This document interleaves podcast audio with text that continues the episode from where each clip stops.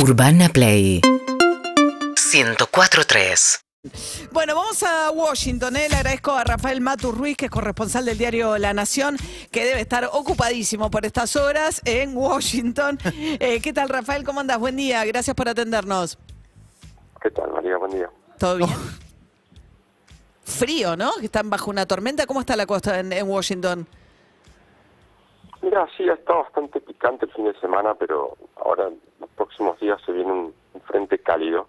Es un invierno un poco más duro eh, de lo acostumbrado, vos que lo conoces muy bien. El sábado y el domingo cayó una tormenta que pegó muy fuerte, sobre todo en la costa noreste. Pero por acá, la verdad, por ahora, por ahora estamos cielo despejado. Bien, bueno, eh, eh, hablemos un poco del Fondo Monetario, la negociación con el fondo. ¿Cuáles son los próximos pasos después del anuncio del acuerdo, Rafael? Ya viene la peor parte, porque el, el- el gobierno y el fondo tienen que empezar a acordar la letra chica de lo que se anunció el viernes pasado. Y va a haber eh, tironeos por, por, por, por temas muy sensibles para, para la Argentina. Eh, el primero que aparece en la lista es la tarifa de los servicios públicos. Claro. El fondo quiere que haya un recorte de los subsidios, que obviamente lleva sí o sí a un aumento de tarifas, y el, y el gobierno va a tratar de lograr el menor aumento de tarifas eh, posible. Y después hay que acordar cómo se va a el, el- el- el déficit fiscal de los próximos años, cuáles van a ser las metas que no se han anunciado, se anunciaron metas hasta el 2025, pero el acuerdo eh, llegaría hasta el 2000 32, ¿no? hasta el 2032, con, con- con- con lo cual, viste, quedan muchísimos interrogantes y muchas dudas por responder, queda poco tiempo, tienen que cerrar todo antes eh, del fin de marzo y el acuerdo tiene que pasar por el Congreso tiene que pasar por el directorio del, del organismo. Diría que lo, lo que vimos el viernes fue apenas la punta del iceberg de una negociación que todavía, todavía parece bastante complicada. Claro. Ahora, hubo, evidentemente, me imagino, dentro de las discusiones internas del fondo, posicionamientos distintos de qué hacer con Argentina y parecía que Estados Unidos era bastante reticente a firmar este acuerdo que, según le- como lo vende el gobierno argentino, no le pide el ajuste clásico que le ha pedido el Fondo Monetario a otros países, o por lo menos no se lo pide a la velocidad a lo que, por ejemplo, se lo, habían, eh, se lo exigía el acuerdo que firmó Macri. No, pero es, el contexto es, es muy, muy diferente. Eh, el, el fondo claramente ha adoptado una posición bastante más flexible. Yo creo que eso responde principalmente a la pandemia del coronavirus. Eh, el fondo también suele ser bastante pragmático y bastante flexible a, los, a las posturas y a las políticas que quieren aplicar los distintos países porque ellos les importa mucho lo que llaman el ownership del programa, la apropiación del programa. Quiere que el, el gobierno de turno realmente eh, tenga convicción y tenga determinación a aplicar el programa que respalda el fondo. Entonces, así como Macri ofreció un ajuste bastante más severo que el que ofrece ahora el gobierno de Alberto Fernández, eh, el fondo de alguna manera respalda eso, ¿no? lo que ofrece la Argentina. Así hay que decir que el ajuste es bastante duro, por más que aparezca menos, y el ajuste monetario más que el ajuste fiscal es bastante duro también. Es, es un programa en espíritu muy parecido al programa de Macri, los dos programas apuestan al gradualismo, los dos programas apuestan a que la convergencia fiscal esté de alguna manera apalancada en el, en el, en el crecimiento. Este ajuste que ahora propone el gobierno de Alberto Fernández es un poquito más ameno, está un poquito más estirado en el tiempo. El gobierno de Biden y el fondo creo que claramente no quieren tener un problema más con la Argentina y por eso están mostrando un poquito de buena voluntad para cerrar el acuerdo.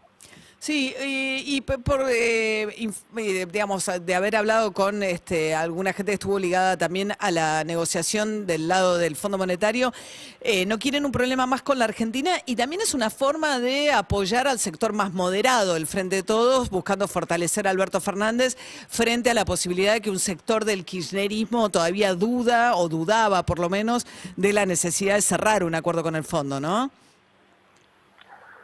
Parece que son conscientes que hay una fracción del Frente de Todos que nunca va a respaldar ningún acuerdo con el, con el fondo. Creo que son conscientes también de que hay una fracción de la sociedad argentina que por más que el fondo te permita tener 10% de déficit fiscal financiado con la maquinita eh, ad eternum, no va a un un programa que venga con el sello del fondo. Creo que están eh, intentando hacer el único plan factible, el único plan que por, por lo menos ahora en el corto plazo sea posible. Queda la duda, ¿no? De, Mm. de- de- de- de si realmente en el fondo creen que lo que van a firmar se va a cumplir.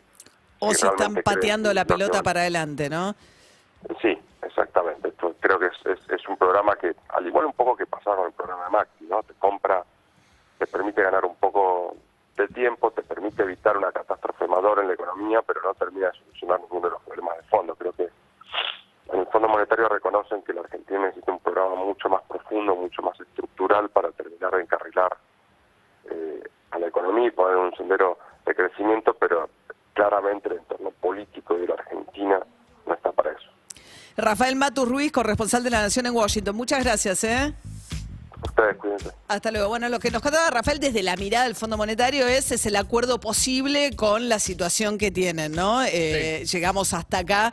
Eh, lo que pasa es que ganan tiempo, es cierto, pero vos tenés revisiones trimestrales por los próximos dos años y medio y el Fondo Monetario no refinancia las deudas. Eso no está contemplado por el Estatuto del Fondo. El Fondo solo te, te da un nuevo crédito. Esto es lo que está haciendo la Argentina. Tomar un nuevo crédito del tamaño del crédito anterior para poder pagar los vencimientos a lo largo de los próximos dos años y para que el fondo te dé la plata para que le repagues, Esto como cualquier crédito. tenés que cumplir con las metas acordadas entre el gobierno y el Fondo Monetario. Claro, pensarlo lo más chico, esto como cualquier crédito. Vos debes algo, ponés, debes la tarjeta, te podés dar vuelta y pedir un crédito personal para, para pagar la tarjeta. Pero digo, no te refinancia la tarjeta, sino que Vos sacaste otro, Claro, sacaste crédito otro crédito. para pagar el anterior. Claro. Que eso es lo que va a pasar. esto es lo mismo. Y esto, digamos, se supone que Argentina empieza a pagar a partir de dentro de cuatro años y medio recién empiezan los vencimientos y que el acuerdo va a llegar a tener un 10 años y Argentina debería terminar de pagar hace, dentro de 10 años.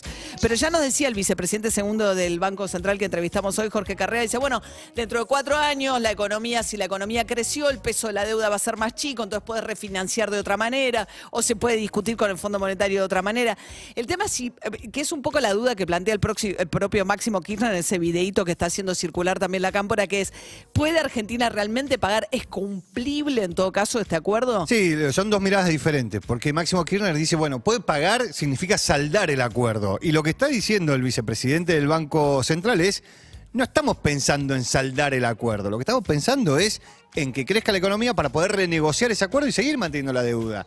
Digo, O ir achicándola Claro, con relación al tamaño de la economía. Claro, pero esta teoría de la deuda no es mala siempre y cuando vos tengas capacidad de pagarla. Ahora el escenario nuevo es que, digamos, para el segundo mandato de Alberto Fernández vos vas a tener cada tres meses una, ¿no? Eh, la revisión del Fondo Monetario diciéndote si estás cumpliendo o no con el acuerdo. Tres minutos para las nueve de la mañana.